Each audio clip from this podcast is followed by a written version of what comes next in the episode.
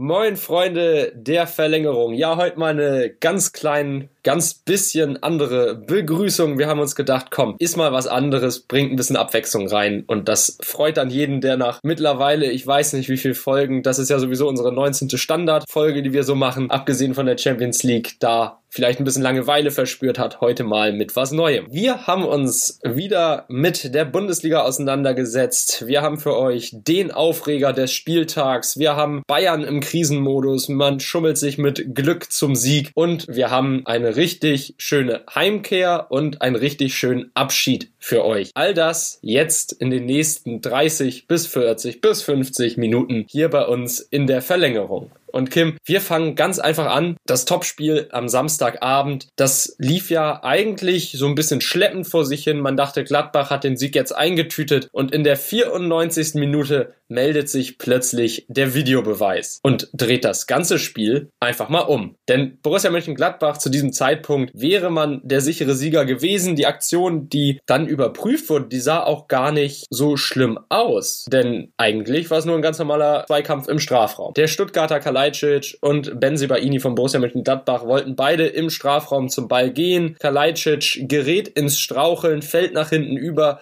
und Benzibaini hält in diesem Moment die Arme um ihn. Eigentlich ganz normal. Dr. Felix Brüch ließ auch erstmal weiterlaufen, aber dann meldete sich Bibiana Steinhaus aus dem Kölner Keller. Man fragt sich natürlich erstmal warum und okay, wenn jetzt Dr. Felix Brüch an den Bildschirm geholt wird, dann wird er diese Entscheidung auch umdrehen und Elfmeter geben. Und so kam es auch. Es gab Elfmeter. In, Im ersten Moment ganz klar, okay, der Videoassistent hat sich gemeldet, eine sehr, sehr kleinliche Auslegung der Regel und das ist eigentlich im normalen Spielverlauf gar keine, ja, gar kein Foul, sondern ganz normaler Zweikampf. Ich meine, was willst du machen, wenn so ein gefühlt zwei Meter großer Riese da von vorne rückwärts auf dich rauffällt? Da muss man doch irgendwie die Arme irgendwo haben. Unter dich kannst du sie nicht legen, das tut ja nur weh beim Landen. Im schlimmsten Fall bricht dann noch ein Arm. Aber trotzdem gab es einen Elfmeter. Warman Gituka verwandelte ihn sicher. Endstand 2 zu 2. Gladbach mal wieder mit einer verlorenen Führung aus dem Spiel rausgegangen. Stuttgart hat sich den Punkt erkämpft, muss man auch anerkennen. Aber trotzdem die Art und Weise fühlte sich schon ein bisschen komisch an. Und dann kam erst der Eklat. Denn danach sah man in den TV-Bildern, dass Kalajdzic gar nicht durch das Ziehen oder das Halten von Benzebaini zu Fall gekommen ist, sondern dadurch, dass Waldemar Anton, sein eigener Mitspieler, ihm unten am Fuß getroffen hat, woraufhin der Stuttgarter dann zu Boden ging. Darf ich kurz einhaken? Ja. Und zwar ist jetzt meine Frage, denn ich habe zum Beispiel relativ spät, ich glaube so gegen, ich glaube so zur 90. Minute habe ich dann abgeschalten, weil ich dann dachte, ach, hier passiert nichts mehr. Und dann ist doch noch was passiert, wie wir ja gerade gehört haben. Aber ich fand das schon ziemlich spannend, weil ich denke mir halt, okay, wenn ich am, wenn ich weiter vor meinem Bildschirm gesessen hätte, dann hätte ich wahrscheinlich sogar das gesehen, was der Schiedsrichter ruhig nicht bekommen hat. Also dann hätte ich wahrscheinlich die richtigen Bilder gesehen und dann hätte ich mich wahrscheinlich auch aufgeregt, weil ich habe nämlich ziemlich oft jetzt gehört, dass sich gerade die Gladbach-Fans verständlicherweise enorm aufgeregt haben und das, was da passiert ist, gar nicht so witzig fanden. Und ich fand es auch ziemlich überraschend, dass sich dann Felix Brüch am Ende dann auch vor das Sky-Mikrofon gestellt hat und dann mit Sky ein Interview gegeben hat oder denen halt ein Interview gegeben hat. Das passiert ja auch nicht so oft, ne? Nein, überhaupt nicht. Normalerweise halten die Schiedsrichter sich ja sehr zurück dabei, wenn es darum geht, Entscheidungen auf dem Platz hinterher nochmal vor der Kamera zu erklären, sich den Medien zu stellen und der Öffentlichkeit auch zu stellen. Denn normalerweise gilt ja immer, der Schiedsrichter hat gepfiffen, das muss jetzt so akzeptiert werden. Ja, muss jetzt auch in diesem Fall so akzeptiert werden. Aber wir haben ja das, die große Debatte. Videoassistent, macht er den Sport fairer? Macht er den,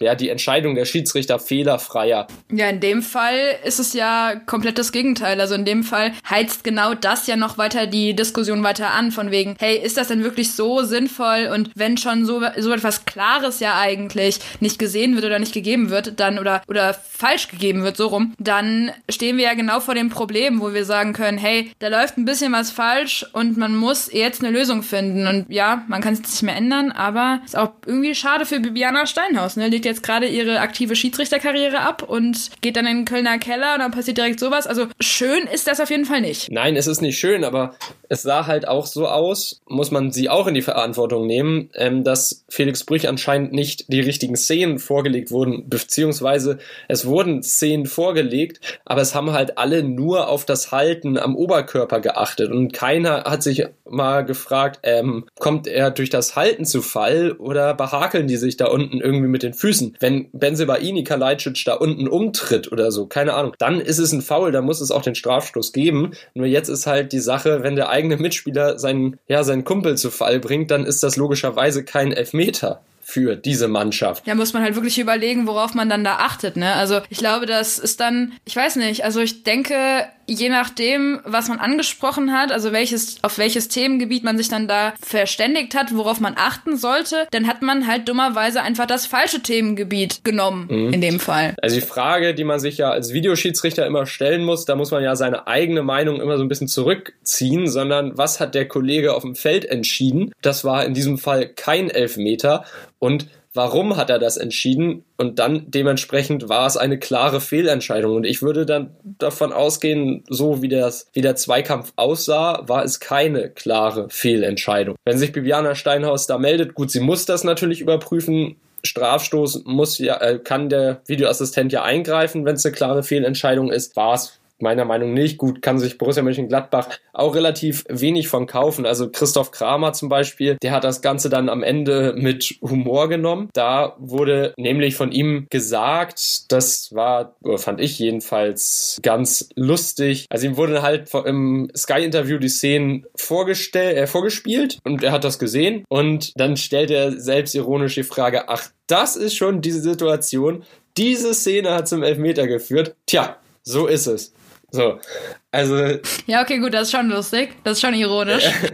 ich finde ja, Christoph Kramer sowieso ist einer, der wird nach der Karriere irgendwo im Fernsehen als Experte anfangen und das finde ich richtig gut, weil der einfach eine Meinung hat, der ist unterhaltsam, der ist ehrlich, der verbiegt sich nicht. Christoph Kramer, du kannst auch gerne bei uns anfangen als Experte. Immer. Nein, stopp, wir haben ja Sophie. Nein, Entschuldigung, dürfen unsere. Geht ja auch für, keine Ahnung, dann Champions League. Ja, wir nehmen, wir, wir, das ist ja. hiermit eine, ein Bewerbungsangebot, also. Ja, bewerben muss er sich nicht. Also wenn er Lust hat, dann sind wir natürlich dabei. Ja, anders sah es natürlich Jonas Hofmann zum Beispiel, der dann meinte, wenn ich jetzt alles sagen würde, was ich denke, würde ich sofort gesperrt werden. Er sprach auch davon, es sei eine Frechheit, also es ist eine absolute Frechheit, diesen Elfmeter zu geben. Breel Embolo wäre wohl im Spiel 50 Mal so gehalten und getroffen worden und da gab es kein Foul. Er meinte er tatsächlich wirklich so, er könne jetzt 50 Situationen, mindestens 50 Situationen vorspielen, in denen das so war, es kein Foul gab. Und dann gibt's jetzt dafür den Elfmeter. Und also er sprach auch tatsächlich Felix Brüch direkt an. Das Spiel wurde am Ende entschieden durch zwei, drei Personen. Das wissen sie hoffentlich auch selber. Hier den Hinweis zu bekommen, dass es eine klare Fehlentscheidung ist, da weiß ich auch nicht weiter. Was ich jetzt aber nochmal kurz zum Kölner Keller zu, äh,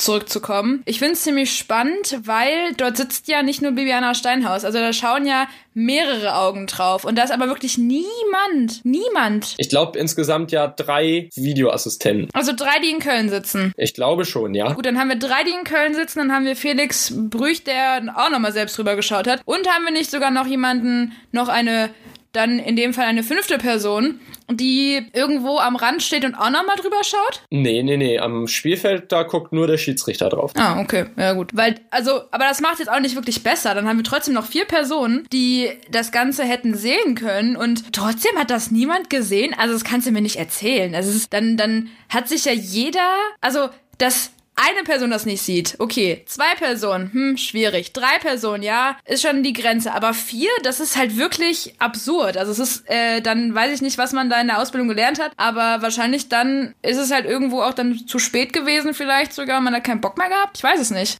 Naja, Felix Brüch hat ja gesagt, ne, dass mit dem, mit dem Halten, das war ihm zu wenig für einen Elfmeter. Und wahrscheinlich, weil er nur auf das Halten geachtet hat, wurde auch nur das Halten überprüft. Auch wenn ich in meinen Augen kein Halten gesehen habe. Naja, aber trotzdem, die Diskussion wird ja weitergehen. Videoassistent, soll er bleiben? Soll er wieder abgeschafft werden? Muss er irgendwie umstrukturiert werden? Also das kann ja eigentlich nicht sein, dass, dass in solchen Situationen dann so viele Augen etwas nicht sehen, obwohl, obwohl man sich ja dann die Zeit sogar nimmt nimmt, also man, man unterbricht ja das Spiel und spielt die Wiederholung x-mal ab, um das ganze Bild zu sehen. Ja, eben, das denke ich mir auch, aber. Vor vier Augenpaaren. Ja, aber dann, du hast ja gerade schon gesagt, dass die Diskussion jetzt weitergeht, dann lass uns doch einfach mal überlegen für uns selber. Also, wie würdest du jetzt sagen, findest du Stand jetzt, der Videobeweis ist hilfreich und er bringt auch was? Oder findest du jetzt mit dem Spiel im Hinterkopf, dass das irgendwie nicht so gut gelaufen ist und dass es generell nicht so gut läuft? Also in der ersten Saison war ich tatsächlich dafür, dass man den Videobeweis wieder abschafft. Weil ich fand, das war nur ein absolutes Chaos. Keiner wusste so richtig, wie wird er jetzt korrekt eingesetzt. Ja, wann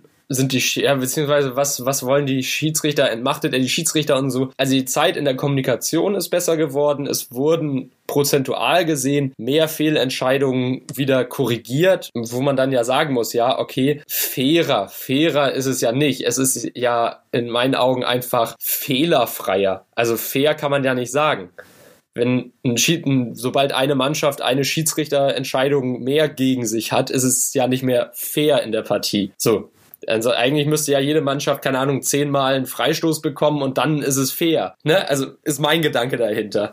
Und ich finde jetzt also von fair zu sprechen ist immer, ist immer schwierig. Also in meinen Augen macht der Videoschiedsrichter den Fußball fehlerfreier. Am Ende sitzen auch da Menschen vor. Und man muss halt dann auch sagen, solange Menschen davor sitzen, wird, werden auch immer Fehler passieren. Und das ist genauso wie auf dem Spielfeld. Und Felix Brüch hat ja selber dann den Fehler indirekt zugegeben, man, dass Stuttgart sehr glücklich mit dem Elfmeter sein kann. Und ich habe auch höchsten Respekt vor Dr. Felix Brüch, dass er sich da noch vor die Bildschirme stellt und äh, vor die Kameras stellt stellt äh, und seinen Fehler zugibt. Denn das traut sich nicht jeder. Man weiß ja, wie ein Spieler schon in die Schlagzeilen und unter Beschuss gerät, wenn er mal, wenn er mal patzt. Und wenn sich dann ein Schiedsrichter, der ja relativ, also wirklich alleine auf dem Spielfeld ist, da stellt sich keiner dahinter und verteidigt den. Wenn der sich jetzt da vor die Kamera stellt, selbst reflektiert, den Fehler zugibt, seine eigene Leistung kritisch hinterfragt. Also ich war nie der größte Fan von Felix Brüch, weil er mir manchmal entweder zu kleinlich oder dann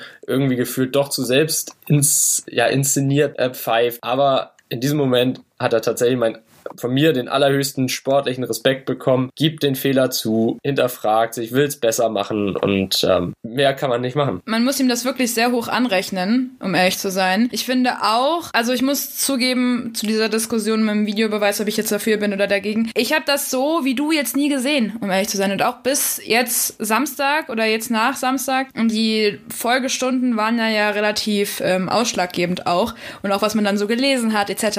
Aber ich muss sagen, ich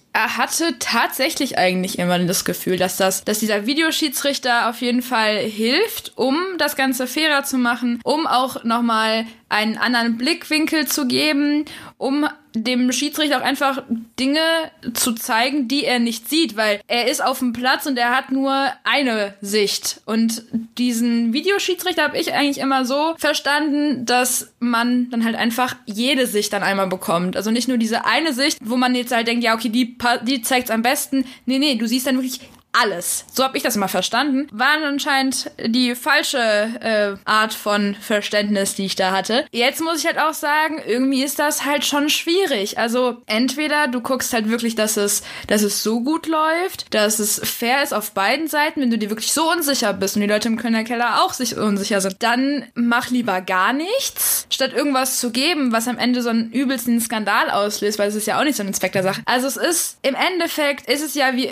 wie in jedem jeder Lebenslage, du kannst es nicht allen recht machen. Und jetzt hier hast du natürlich den Nerv getroffen und hast ja dafür gesorgt, dass ein, dass wichtige Punkte verloren gegangen sind und das nicht aufgrund von der spielerischen Leistung, die ja durchaus sehr gut war von Gladbach.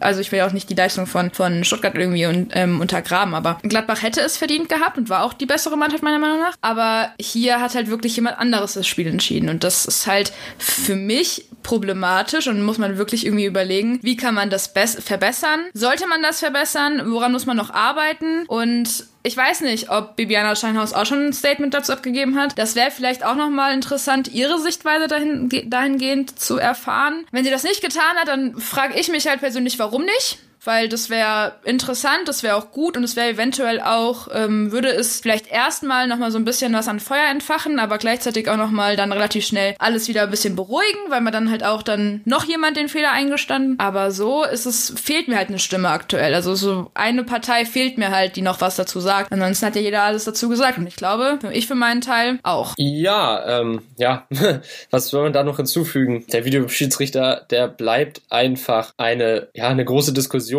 Ich meine, der Fußballfans, es gibt ja immer Traditionalisten gegen die, die dann die Neuerung gerne annehmen und im Endeffekt müssen wir uns alle irgendwie damit abfinden, dass der jetzt auch bleiben wird. Und deshalb würde ich sagen, beenden wir dieses Thema erstmal und gehen weiter zu zur nächsten Krise. Zur nächsten Krise, so kannst du es perfekt ausdrücken, denn der FC Bayern München, der ist zwar Tabellenführer, aber ganz so überlegen und souverän ist das auch nicht. Wie hast du denn das Spiel gegen Freiburg am Sonntag miterlebt? Ich glaube, wir müssen erstmal ein bisschen weiter ausholen. Ich glaube, wir müssten erstmal nochmal ganz kurz, auch wenn es jedem FC Bayern München Fan in der Seele wehtut und jeder andere Fußballfan dieser Nation sich sehr freut, müssen wir kurz über dieses DFB-Pokalspiel sprechen. Was denkst du denn?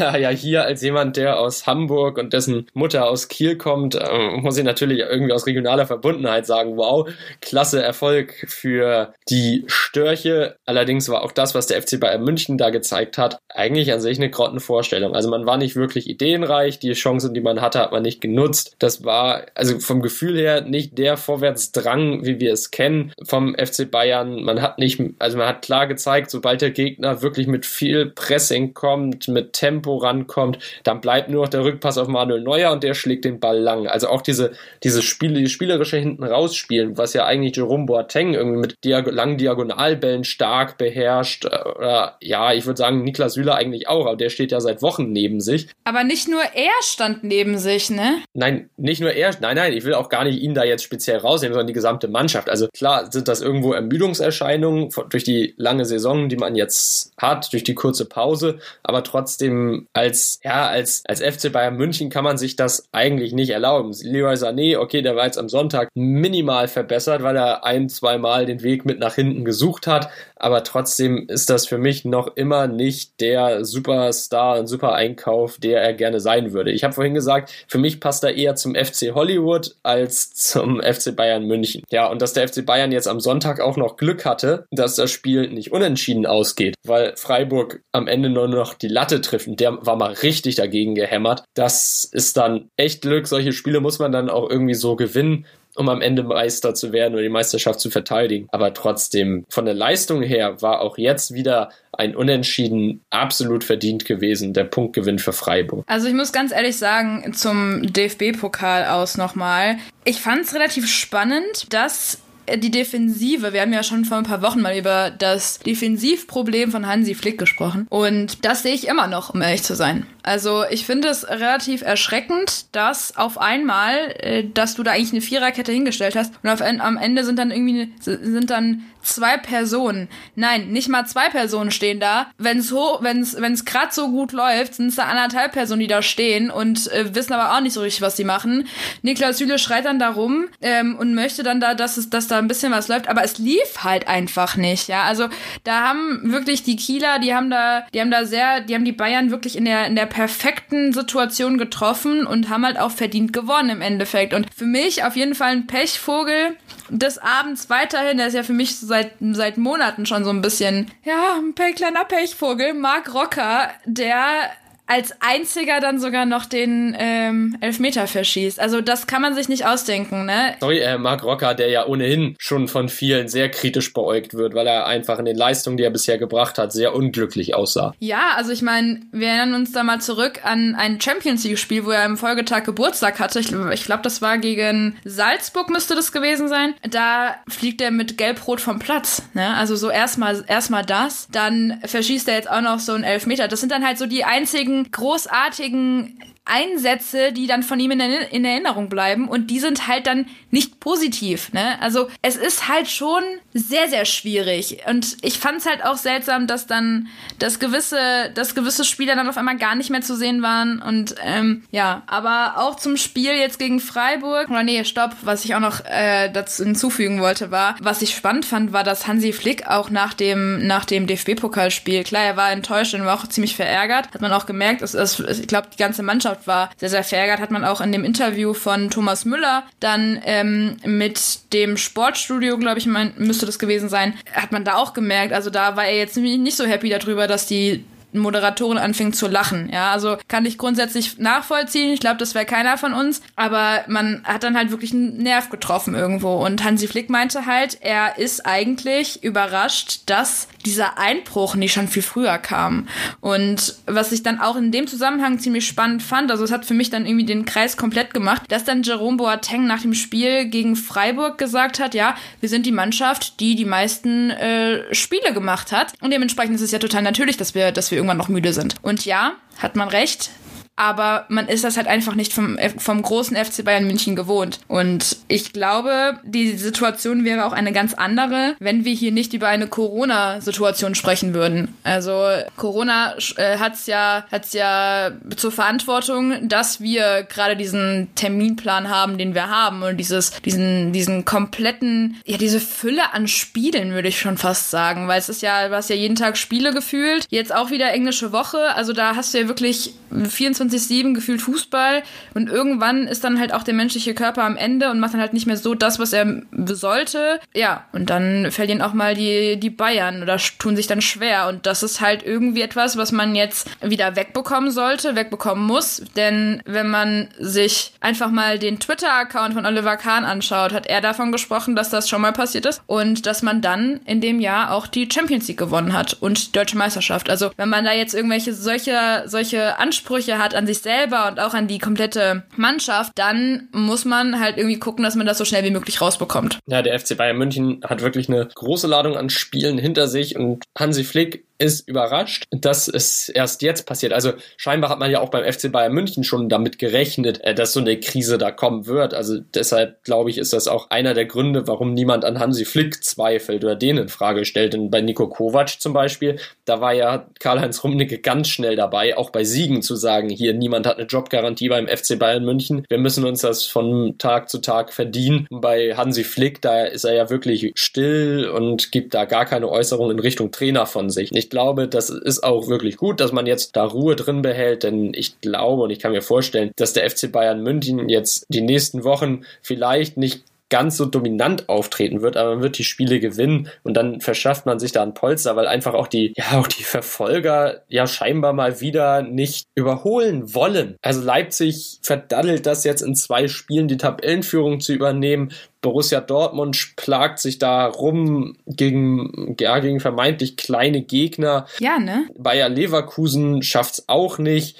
Also irgendwie kann man doch in München ganz ruhig und beruhigt sein, dass da kein anderer ist, der diesen Platz dann einnehmen will. Ich weiß nicht, ob einfach auch die Verfolger irgendwo Angst haben, die Spitze zu erklimmen. Ich weiß es nicht. Also es ist irgendwie super seltsam und es ist jetzt hat man noch die Chance. Jetzt kannst du doch die großen Bayern angreifen und jetzt kannst du dir doch den den Tabellenplatz einfach mal den, die Tabellenführung unter den Nagel reißen. Wieso macht das denn keiner? Also ich glaube, es ist genau das, was wir gerade gesagt haben die Müdigkeit spielt, glaube ich, bei jedem, egal wie viele Spiele du gemacht hast, diese, diese unfassbare, dieser unfassbare Overload an Spielen, diese englischen Wochen, die du jetzt gefühlt monatlich ja fast schon hast, die, die lassen wirklich auch die vermeintlich kleineren Mannschaften, glaube ich, auch so ein bisschen verzweifeln. Das kann man, glaube ich, ganz gut so sehen. Natürlich muss man auch immer aufpassen, wenn man jetzt davon redet, ne, der FC Bayern München ist in der Krise, dass man dann als Gegner auch nicht overpaced. Ne? Also die Bayern, die sind ja immer noch die Bayern. Und ich glaube, man hat auch gegen Freiburg gesehen, also wenn Leroy Sané da Platz bekommt bei der Ablage auf Thomas Müller und Thomas Müller da frei zum Schuss kommt, dann macht er das Tor auch. Es ist ja nicht so, dass der FC Bayern München jetzt komplett ohne Gegenwehr dir die Spiele herschenken wird. Also ich glaube, in den nächsten, ja, wie gesagt, in den nächsten Wochen werden wir nochmal ein ganz, ganz anderes Bild der Münchner sehen. Aber wir haben auch gestern oder am Sonntag, muss ich ja eigentlich schon sagen, ähm, ein ganz anderes Bild auch in einer ganz anderen Partie gesehen. Und zwar eher sowohl Freudentränen als auch Tränen des Abschieds. Was? Was? Tränen des Abschieds und das im Fußball, das in der Bundesliga, ja. Denn David Abraham verlässt die Eintracht, verlässt die Bundesliga und verlässt die Fußballwelt, jedenfalls den Profifußball. Denn er geht zurück nach Argentinien zu seiner Familie, beendet seine Karriere und das Spiel gegen Schalke war sein letztes. Und mit Abpfiff war klar, David Abraham wird uns definitiv nie wieder in der Bundesliga begleiten, zur Verfügung stehen und auf dem Spielfeld stehen. Und deshalb hat er sich auch ein ganz besonderes Andenken gesichert am Ende des Spiels. Nämlich nicht das Trikot eines Gegenspielers oder eines Mitspielers, sondern was echt komisch anmutet, aber wirklich lustig ist und eine schöne Geste. Das Trikot von Manuel Gräfe hat er sich nämlich gesichert. Geil. Richtig cool. Ist irgendwie lustig. Also es hat, irgendwie sind jetzt die letzten Tage Dinge passiert oder auch die letzten Wochen schon. Die gibt's normalerweise gar nicht. Ja, die gibt's gar nicht und auch sogar, also sogar Christian Streich, ne, mit dem er ja auch so eine kleine Begegnung hatte in einem Spiel, hat sich auch nochmal von ihm verabschiedet meinte auch, er wollte ihn schon damals holen, aber Abraham war schlichtweg zu teuer für seinen Verein und deshalb blieb es dann, ja, kam es dann zu dem heute bekannten Wechsel, zur heute bekannten Situation. Unvergessen ist natürlich der kleine Clash zwischen den beiden, als es im Spiel Frankfurt-Freiburg oder Freiburg-Frankfurt zum, sehr zur Kollision zwischen Abraham und Streich kam. Adri äh, Abraham, der da einfach nur den Ball holen wollte an der Seitenlinie, das Spiel schnell machen wollte und Streich, der sich in den Weg gestellt hat und dann vom Spieler getroffen und wurde. plötzlich flog er. Und plötzlich flog er. Einzige Reaktion war von Abraham, ich dachte, du wärst leichter und ich weiß nicht mehr, was Christian Streich, was Christian Streich äh, gesagt hat. Aber es ist einfach eine tolle Situation gewesen. Am Ende haben die es ja relativ schnell im Spielertunnel dann geklärt und ausgeräumt und dann war auch gut. Aber auch die Situation wurde ja auch echt krass lange äh, diskutiert. Also da, da hat man ja, ich glaube, man hat einfach diese ganze Situation ähm, zumindest medial größer gemacht, als sie letztendlich dann noch war. Also das ist mir ständig in Erinnerung geblieben, weil dann auch wirklich Freunde von mir auch zwischendurch mir geschrieben haben, von wegen, hey, das ist, das ist total doof. Und dann wurde Wochen, wochenlang noch darüber diskutiert und wo ich auch irgendwann dachte, okay, es ist doch jetzt okay, die haben sich doch geeinigt, ist doch alles, ist doch nichts passiert. Ist doch alles cool. Ja, es ist aber im Endeffekt ja nichts dabei passiert. Christian Streich steht auch heute noch auf zwei Beinen. David Abraham hat jetzt seine Karriere beendet. Also alles, alles gut. Und das sind halt schöne Geschichten, die so der Fußball schreibt. Und wir haben es ja in unserer Folge mit unserem Eintracht-Experten Boba Aslan auch schon besprochen, wie sehr Abraham der Eintracht fehlen wird. Und ich glaube, das werden wir in den nächsten Wochen sehen, wie er einfach als Typ, als Anführer fehlen wird. Aber ich mache mir da keine Sorgen, dass die Mannschaft jetzt total einbricht. Nee, ich auch nicht. Nee, denn das Ganze, super Überleitung, ne? hatten wir beide gerade den gleichen Gedanken. Das könnte auch mit dem Top-Transfer des Winters in Frankfurt zu tun haben. Luka Jovic ist wieder da und ich habe ein gutes Wortspiel dazu. Ich habe die Einleitung zwar schon reingehauen, aber dann hau doch mal dieses Wortspiel raus. Tun wir so, als hätte ich meins nie gesagt. Okay. Jovic ist back und Abraham ist weg. Oh, schöner Yay. Reim, schöner Reim. Luka, Luka Jovic ist back und wie er back ist. Gegen Schalke gleich mal mit zwei Toren. Also ich freue mich sehr auf dieses Sturmduo Luka Jovic und André Silva. Das Verrückte ist ja, dass er in bei Real Madrid irgendwie in 350 Minuten oder sowas in der Art zwei Tore gemacht hat und hier innerhalb von einer halben Stunde oder weniger zwei Tore gemacht hat. Also dieser Junge gehört einfach zur Frankfurter Eintracht. Er hat, ich weiß nicht, was es ist, tut ihm die Frankfurter Luft so gut. Ist es der Main? Ist es die Skyline? Ich habe keine Ahnung, aber er oder ist es einfach das Waldstadion? Ich weiß es einfach nicht. Es ist, läuft einfach äh, bei ihm viel zu gut bei der Eintracht. Es ist es ist sein Verein. Ich glaube, wenn er, wenn der Junge nochmal wechselt, also dann nimmt ihn keiner mehr ernst. Nein, das kann ich mir dann auch nicht vorstellen, dass er dann noch ernst genommen wird. Aber wenn er jetzt erstmal so bleibt, ne, dann, also wenn er seine Formstärke jetzt so konservieren kann, dann ist da ja alles gut, dann müssen sich die Gegner wirklich davor fürchten, vor allem Luka Jovic in Topform. Aber wie gesagt, es war ja erst ein Spiel und der Gegner hieß Schalke 04 bei allen Ehren Schalke, auch wenn man jetzt endlich mal wieder gewonnen hatte vorletzte Woche. Man ist noch lange nicht raus aus dem Abstiegsrennen. Man steht jetzt wieder punktgleich mit Mainz auf dem 17. bzw. 18. Tabellenplatz. Ja, der Kampf gegen den Abstieg geht weiter. Da ja, bahnt sich ja jetzt auch eine Rückkehr von Klaas-Jan Hünteler an. Mal sehen, was daraus wird, sollte in den nächsten Stunden eigentlich als perfekt gemeldet werden. Was haben wir in diesem Spiel noch gesehen? Die Eintracht bestätigt weiter ihre Form. Also die Eintracht, ich weiß nicht, jetzt mit Luka Jovic, das könnte noch richtig geil werden mit dem, ne? Also ich wurde auch neulich angerufen von einem, von einem äh, relativ guten Freund und der meinte auch hier, also ich will wieder nach Europa.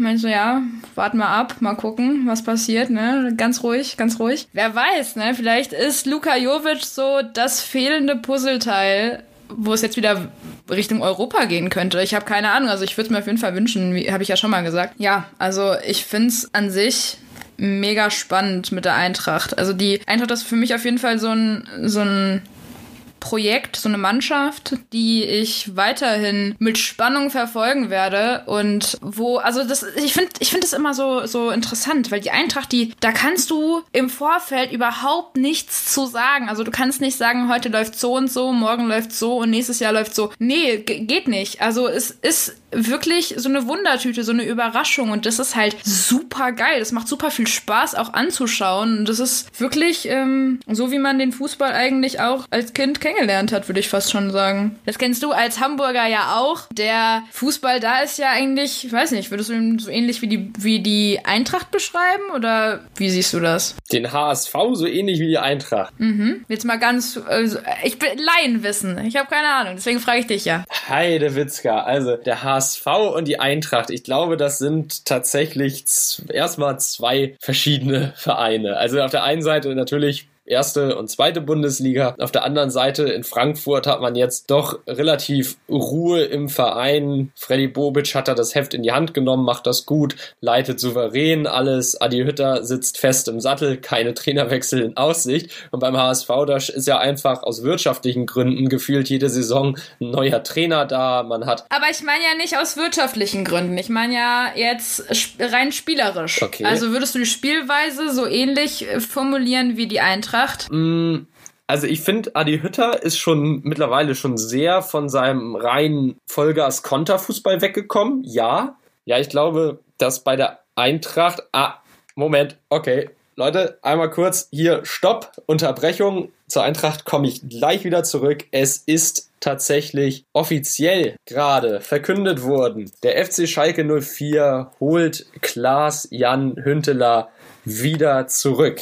Es ist nun offiziell der Hunter ist beim Medizincheck in Gelsenkirchen. Also eigentlich kann da gar nichts mehr schiefgehen. Er, er muss nur noch den Vertrag unterschreiben. Und dann könnte es sogar sein, dass er ja vielleicht sogar gegen Köln schon wieder im Kader steht. Mal sehen, wann wir diese Bundesliga-Legende dann wiedersehen, den zweitbesten Torschützen der Königs, der in der Geschichte der Königsblauen nach Klaus Fischer. Ich bin ja ein bisschen skeptisch, was das Ganze angeht. Finde es halt schade, was heißt schade, also ich finde es halt irgendwie auch ein bisschen unverdient, wenn Schalke sich jetzt einfach den Klassenerhalt damit zurechtbaut, dass man alle verdienten Spieler aus der Vergangenheit wiederholt, ähm, einfach weil die dann sagen, dass äh, mein Schalke soll nicht äh, absteigen, aber in, in Wirklichkeit, ja, in Wirklichkeit verleugnet man dann, wie man fehlgewirtschaftet hat. Wollen wir darüber aber kurz einmal halt sprechen? Das ist halt Fußball, ne? Das ist halt Fußball. Ja. Klar, wir können auch gerne kurz, es ist super ungeplant, aber wir können auch gerne kurz darüber sprechen. Na gut, dann sprechen wir doch mal kurz darüber. Ich weiß, dass es ungeplant ist, aber wir, keine Angst, ich habe das im Hinterkopf mit Eintracht und HSV. Aber ja, es ist ungeplant. kann Schalke mit einem Klaas-Jan Hünteler jetzt den, den Abstieg richtig direkt verhindern oder wird es trotzdem doch ein Kampf? Also ich kann mir halt vorstellen, dass es immer noch ein Kampf wird, denn man hat ja gesehen, auch wenn Seat Kolasinac wieder da ist, gegen Frankfurt verliert man trotzdem mit 3 zu 1. Ich habe übrigens jetzt auch gelernt, dass man Matthew Hoppe nicht Matthew Hoppe, sondern Matthew Hoppy ausspricht. Oh, ne? stimmt, Amerikaner. Upsi. Amerikaner. Wollte ich nur mal darauf hinweisen, nicht, dass wir hier die ganze Zeit den Namen falsch aussprechen. Das wäre ja ein riesen Fauxpas. No disrespect. Ein echter Fauxpass. und ich liebe diese Aussprache. Ich liebe das, wenn man so sagt. Ja, und jetzt ist Klaas-Jan Hünteler zurück bei Schalke. Meinst du, Schalke kann mit ihm den Abstieg verhindern? Also grundsätzlich finde ich, beziehungsweise anders, ich verstehe es nicht, wenn du kein Geld hast, dass du dir dann auf einmal wieder Spieler und sowas ranholen willst. Also das ist halt irgendwie zum einen mein Problem, zum zweiten, äh, ja, was du vorhin gesagt hast, von wegen, dass du es schwierig findest, alte Spieler und so. Ja, ist es halt wirklich. Ich finde, du solltest halt schon irgendwie mit der Mannschaft, die du da hast, ähm, probieren zu arbeiten und nicht halt noch mehr Probleme dir ins Haus holen wollen, weil im Endeffekt ist, was ist, wenn, was ist, wenn Huntela am Ende dann kommt und dann sagt, ja, nee, das ist aber nicht das, was meine Spielphilosophie, das, so wie ich Bock hab und sowas. Und ähm, am langen Ende des Tages hat man ja vor ihm auch ein einen enormen Respekt auf Schalke. Deswegen finde ich es halt schwierig, dann halt zu sagen, ja, hier, ähm, der kommt jetzt wieder und der muss sich jetzt irgendwie dem vierten Schalker Trainer diese Saison jetzt schon irgendwie ähm, beugen und auf den hören und so. Also ich finde es halt generell schwierig. Ich glaube nicht, dass Schalke es irgendwie dieses Jahr nochmal packt. Es wäre cool, aber es, ich glaube, man muss halt super viel sortieren und das kann man aber nicht in der Bundesliga, weil ich finde die Bundesliga, also die erste Bundesliga ist ja immer noch so, so schnell und auch wenn, also man sagt ja eigentlich immer, ja, wenn die Bayern, die Bayern werden jedes Jahr Meister und so, deswegen ist die Bundesliga so langsam oder so langweilig. Finde ich überhaupt nicht. Ich finde die Bundesliga super spannend. Aufgrund dessen finde ich einfach, um sich neu zu entwickeln und auch einen neuen Schritt zu machen oder auch sich neu aufzubauen, finde ich, ist einfach besser oder auch empfehlenswerter, einfach nochmal abzusteigen, also in die zweite Liga zu gehen, seinen ganzen, seinen ganzen Kram auf die Reihe zu bekommen das sage ich ja jedes Mal, komm dann wieder hoch und dann wird das alles wieder, dann, dann kann man drüber reden. Also dann ist es alles, dann läuft das, dann wird es auch laufen. Aber so irgendwie probieren, in der ersten Bundesliga mit, mithalten zu wollen, gleichzeitig aber dann die vereinsinternen Dinge zu klären, die nicht laufen, funktioniert für mich nicht. Pack eine Baustelle an und dann die nächste. Guck, dass du deine ganzen Baustellen alle behoben bekommst und dann kann man ja, dann, dann kannst du auf jeden Fall dich aufs Fußball, Fußballerische konzentrieren, weil so wird das nicht. Das ist ja genauso wie wenn du ein Haus baust und dann hast du aber überall sind noch irgendwelche Baustellen, das, das Dach ist noch nicht mal drauf und du willst aber, du willst aber einziehen. Und dann wunderst du dich, dass es reinregnet. Also das funktioniert ja auch nicht. Richtig schön gesagt. Also für so einen kurzen Einwurf, den wir jetzt hier äh, gemacht haben, richtig schön gesagt. Als hättest du dich da vorbereitet drauf, was hier kommt. Ich glaube, das ist der Frust, den wir schon lange, weil wir so lange über Schalke und deren Probleme reden. Ich wünsche mir einfach mal eine Folge, wo wir nicht über so negative Dinge reden müssen. Das wäre schön. Wirklich. Bitte, liebe Bundesliga, können wir mal bitte einen Tag haben, wo wir etwas, über etwas Schönes reden? So, wäre echt cool. Danke, Grüße. Ja, das, das wäre tatsächlich manchmal ganz schön, aber sonst hätten wir auch teilweise sehr wenig zu reden. Ne? Das muss man ja, muss man ja auch dazu sagen. Okay. Wir, komm, lass uns mal das nächste, lass uns mal irgendwann die nächsten Wochen, wenn wir nicht so viel, wenn nicht so viel ansteht,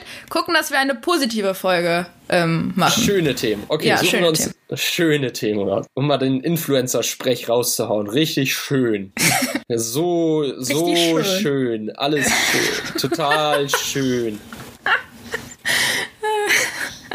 Ja, Gut, ich, aber jetzt zurück zu meiner Frage. Du bist äh, super ausgewichen. Ja, also, ich weiß, klasse. Was, was heißt denn ausgewichen? Diese Meldung, die ja, ja. ist es ja wohl wert, dass da, äh, dass ich da was draus mache oder dass wir das ansprechen. Also, die Eintracht und der HSV. Wie schon gesagt, ich glaube, Adi Hütter ist halt jetzt mittlerweile eher weg von seinem reinen Konterfußball und seinem Tempofußball, den er ja, so erfolgreich vor zwei Jahren, glaube ich, war es ja, hat spielen lassen. Aber trotzdem spielt die Eintracht immer noch, ja, wie ich finde, sehr, sehr kompakt, sehr, sehr stabil hinten raus und überlässt dann doch teilweise dem Gegner eher den Ball. Jedenfalls so lange, bis man mal zurückliegt. Und der HSV, der ist halt in der zweiten Liga in der Situation, dass man nun mal die Mannschaft ist, die die stärksten Technik, eigentlich die stärksten Techniker hat, die Leute, die mit dem Ball am besten, vermeintlich am besten umgehen können. Bei manchen ist es immer so eine 50-50 Sache, wie nimmt er den jetzt an? Aber im Endeffekt müsste man meinen, der HSV hat den stärksten Kader der zweiten Bundesliga. Und das ist dann halt diese Pflicht beim HSV irgendwie, dass man jetzt das Spiel machen muss, mit Ballbesitz spielen muss, was der HSV ja auch in der Bundesliga versucht hat, aber damit gescheitert ist. Und das finde ich ganz spannend. Man ist beim HSV trotzdem dabei, ja, das System beizubehalten. Man ist ein bisschen flexibler geworden unter Daniel Thun im Gegensatz zu Dieter Hecking, was die Formation angeht und die Systeme, die gespielt werden, aber die, die Grundidee, die ist eigentlich die gleiche geblieben. Beim, bei der Eintracht habe ich das Gefühl, wenn man sich den Schritt von Nico Kovac zu Adi Hütter ansieht, also Nico Kovac war für mich tatsächlich einfach nur bei Ballgewinn schlag das Ding langen Bruder, ne? um Ante Rebic und Kevin Prince Boateng zu zitieren und da den, dann den DFB-Pokal zu gewinnen gegen den FC Bayern München. Und jetzt unter Adi Hütter hat man wie ich finde, tatsächlich den Ballbesitz ein bisschen stärker reingebracht ins Spiel, aber man ist noch keine Ballbesitzmannschaft, wie es der HSV jetzt in der zweiten Liga ist. Hm, okay, spannend. So habe ich das zum Beispiel gar nicht gesehen. Also noch gar nicht gesehen. Wie siehst du das denn? Sag doch mal, komm, komm, sag das doch mal. Wir sind doch dafür da. Na, Streitkultur nicht, aber Meinungsaustausch, unterschiedliche Sichtweisen. Sag es, was hast du denn da bisher beobachtet? Also ich muss auch ganz ehrlich zugeben, ich ähm, mit, mit Uni und allem drum und dran ist es relativ schwierig, äh, auch noch die zweite Bundesliga aktiv oder wirklich so aktiv, wie ich das eigentlich mir wünschen würde, zu verfolgen. Dementsprechend von dem, was ich aber so höre, hätte ich jetzt, sonst hätte ich das ja gar nicht in den Raum geworfen, natürlich. Also sonst hätte, dann hätte ich halt irgendwo gedacht, ähm, dass sich das so ein bisschen ähnelt. Also dass man so, dass man halt von der von den Spielern her dieselben Rüpel-Spieler da an Land zieht und äh, ja, so habe ich das äh, gedacht. Ähm, aber wenn das nicht so ist, dann dann, äh, ja, no disrespect an jeden HSV-Fan, an alle HSV-Spieler etc. Ähm, dann freut es mich auf jeden Fall, dass ich eines Besseren belehrt worden bin. ja, sehr gerne, sehr gerne. Dafür sind wir ja da, dass wir darüber reden, dass wir darüber sprechen, unterschiedlich, äh, unterschiedliche Meinungen austauschen. Also dafür ist dieser Podcast ja perfekt gemacht. Und ich hatte ja am Anfang gesagt, in den kommenden 30, 40, 50 Minuten werden wir über alles sprechen. Ne? Guck mal auf die Uhr wir sind perfekt in der Zeit. Wahnsinn. Wahnsinn. Und ich finde. Wahnsinn.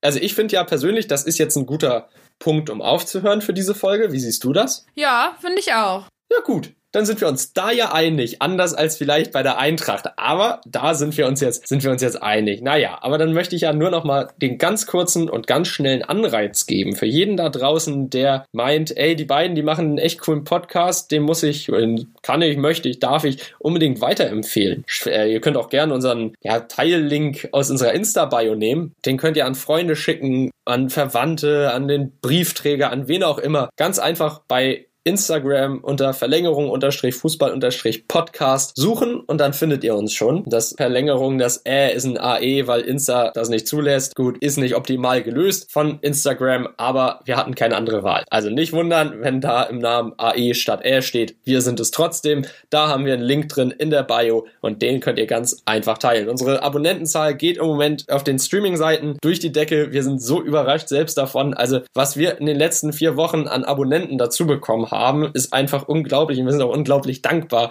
für diese Zahl. Und natürlich, wir möchten mit euch wachsen, wir möchten noch größer werden und jeder, der uns zuhört, das finden wir natürlich toll. Und Kim, wo kann man uns denn überall hören? Also uns kann man eigentlich wirklich überall hören. Spotify, dieser iTunes, Apple Podcast, Amazon, Podigy, wirklich wirklich überall. Und das, ja, ist eigentlich ganz cool. Und ich möchte mich auch nochmal dafür bedanken, dass wir, dass ihr uns so zahlreich immer zuhört. Und wir sind eigentlich auch, also ich bin eigentlich auch unfassbar dankbar, dass ihr, dass wir so gut bei euch ankommen. Und das ist echt nicht selbstverständlich. Und deswegen freut es uns. Äh, und wir haben noch ganz viele coole Dinge geplant für euch, die dann hoffentlich auch in den nächsten Wochen dann alle kommen. Und wir freuen uns auf den Austausch mit euch. Also wenn ihr irgendwelche Anregungen habt, dann immer her damit. Wenn ihr irgendwelche Menschen kennt, wo ihr sagt, hey, die müssten bei euch mal mitmachen, die, die, denen müsst ihr zuhören, dann gerne eine DM schreiben und dann kümmern wir uns darum. Ja, immer